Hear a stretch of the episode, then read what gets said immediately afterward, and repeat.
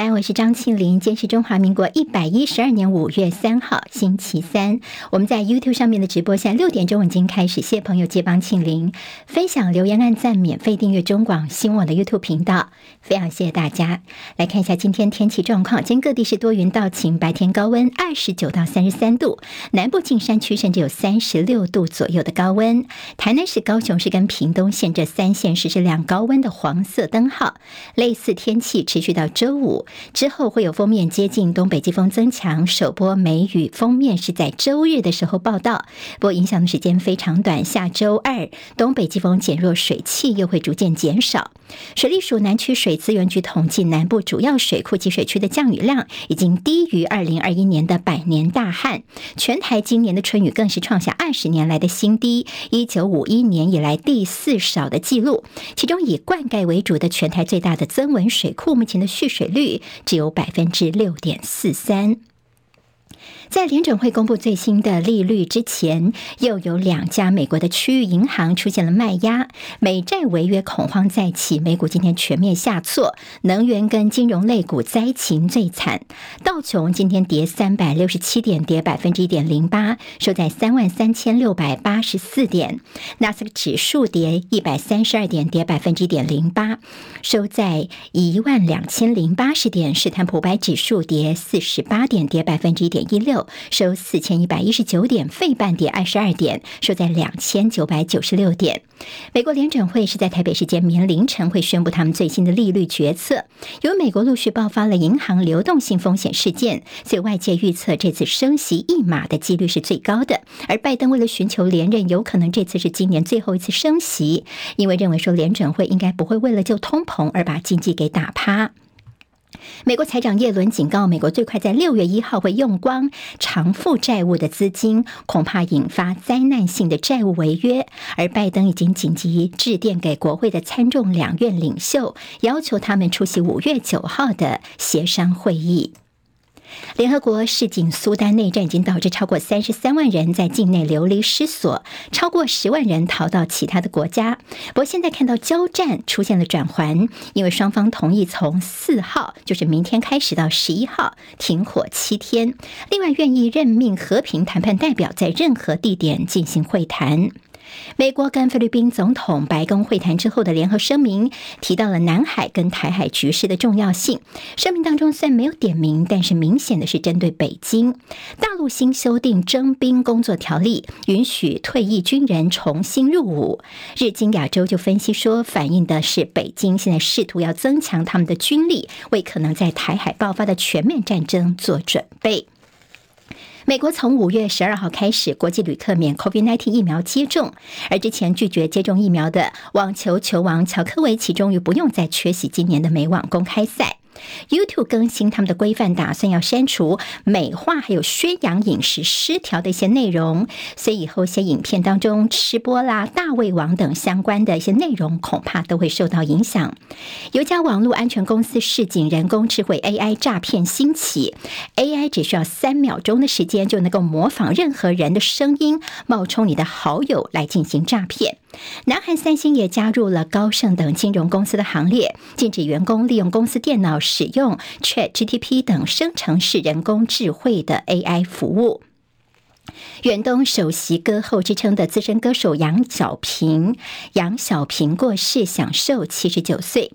台南的前议长李全教宣布投入台南市第四选区立委选举，寻求要挑战连任的民进党立委林宜景。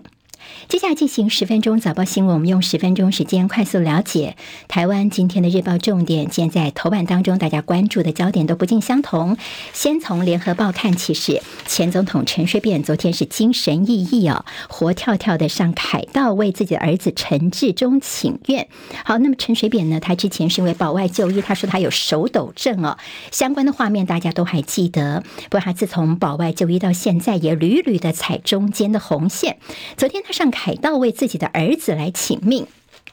因为他儿子陈志忠呢涉洗钱法，所以已经确定在五月十一号就要入监服刑了。陈水扁说：“呃，这个已经判刑的部分呢，我们就不说了。但是我现在呢，要争取的是我的儿子。现在因为他除了入监之外，他的高雄市议员的这分身份呢，也立刻被解职了，而且以后呢，褫夺公权终身哦。那么他就说，这个因为洗钱被剥夺了终身的参政权是违宪的，这就是为什么他走上了凯道的原因。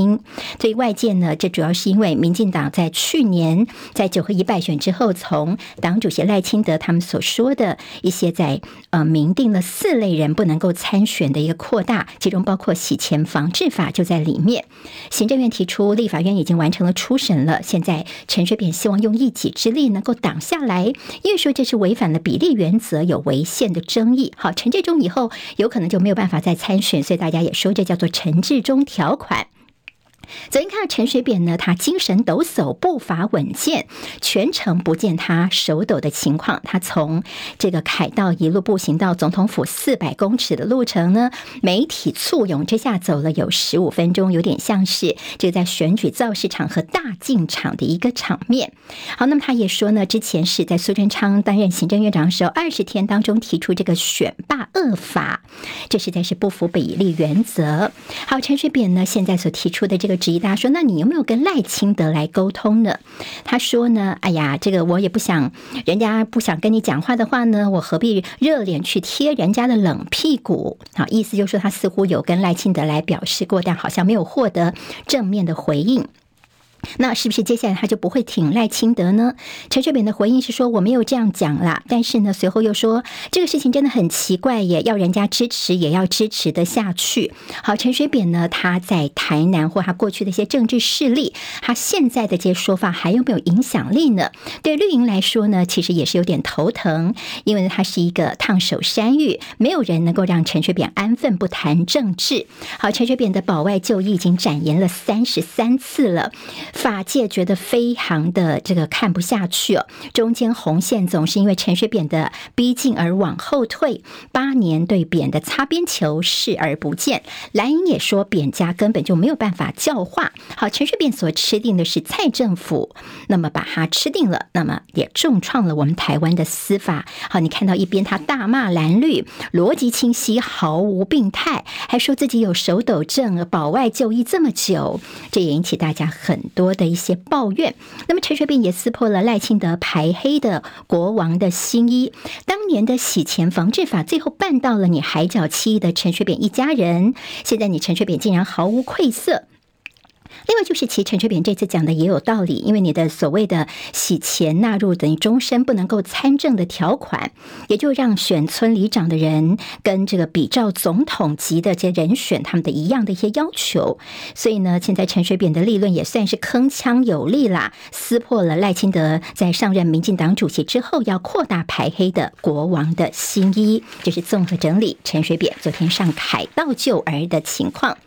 联合报今天在头版二有昨天晚上的一个表扬大会。好，那么这个是针对这次防疫的整个呃感恩啊，还有授奖表扬晚会。但昨天有三个单位呢，他们拒绝出席，包括桃园的空服员职业工会、机师工会都说我们不参加，广播商业同业工会也没有出席。空服员职业工会说呢，因为在疫情期间我们被针对，而且被污名化、被猎污哦，所以呢，你不能够用一个颁奖典礼就想要抵消。这次颁奖典礼其实看到是受奖的单位，大部分都是中央政府的一些机关。那么红海跟慈济是有代表来参加，台积电没有派代表来，但是蔡总统致辞全程都没有提到红海、慈济、台积电这三家哦三个单位哦。那么倒是说他们有一个排队的时候呢，这拍照呢中间站的全部都是我们的政府大官，那其他的一些呃外宾啦，还有红海、慈济就站在边边，大家手上都拿一个字母来拼字哦。那么当然今天在联合报就说，机组人员不愿意出席，他们不想当背板。指挥中心的感恩这样的一个颁奖典礼，其实最想感谢的其实是你自己，是不是？看到中间站的全部都是你们的官员。比较政治方面跟防疫有关的，出现在昨天的新北市议会。联合报今天 A 二有侯友谊昨天在接受国民党的议员叶元之在质询的时候呢，也回忆起了当初在新北防疫的时候所遭遇到的情况。好，还记得吗？当时。呢，说疫苗的分配呢，不是平均分配。那时候新北的疫情是最严重的，那么那时候疫苗是平均分配，而不是把疫苗集中给比较现在疫情严重的地方。而在屏东还记得吗？那时候 Delta 老农他们的群聚感染时候，中央马上就派人把疫苗送到当地去哦。在新北的感受是非常深的。昨天侯友谊也说呢，这蔡赖没有被为防疫到过新北，三年都没有。那么批前方在打仗，但是后方不给资源还。还扯后腿，他说国家不是这样子玩的。那么侯友宜也说，你看当初我说要戴口罩，中央说不用戴口罩，那我说呢，应该赶快边境筛检。那么后来你中央不是跟着做吗？好，那么新北在当初的防疫过程当中是自力救济的，总统府则说这不是事实，要求要停止不必要的政治炒作。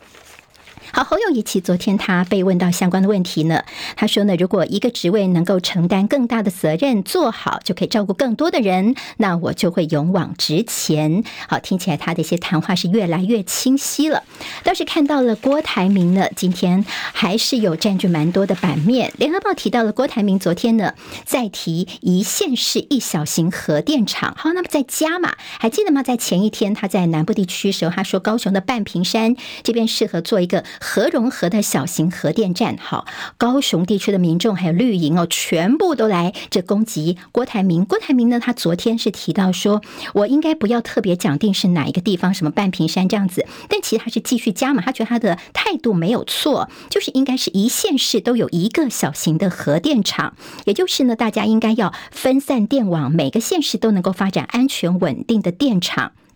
那么呢，就是加码这样的一个小型核电站的一个诉求。另外，大家也特别关心这种小型核电站，像日本已经投入研发，但环保团体其实并不看好，说在过去其他国家的一些做法似乎是有点是呃只见楼梯响不见人下来哦。所以这种小型的核融合的核电站到底可不可行呢？这中间还有个大大的问号。比较政治方面的观察点是，昨天下午郭台铭对韩国瑜抱歉了，他昨天的当场。向韩国瑜跟韩粉致歉，他说四年前呢，哎呀，他自己的做法哦，等于说是多所得罪，希望呢跟韩国瑜一块并肩作战。好，那么他也把他的这个脸书上面贴出了他昨天所谈的致歉的这一段话。好，韩国瑜昨天晚上在脸书呢，他没有点名回应，但是听起来似乎就是回应郭台铭。他说：“来者可追，奋斗团结，汲取教训，共创胜利，凝聚最大的力量，下架贪腐集团等等等哦。”那么郭台铭马上在下面来留言说：“莫忘世上苦人多啊，我们一起来创造和平、繁荣、清廉的台湾。”好，这是不是代表说郭韩现在已经开始愿意合作呢？已经解了心结，或者是说郭台铭的动作是希望能够收编韩粉吗？当然也有引起很多的讨论了。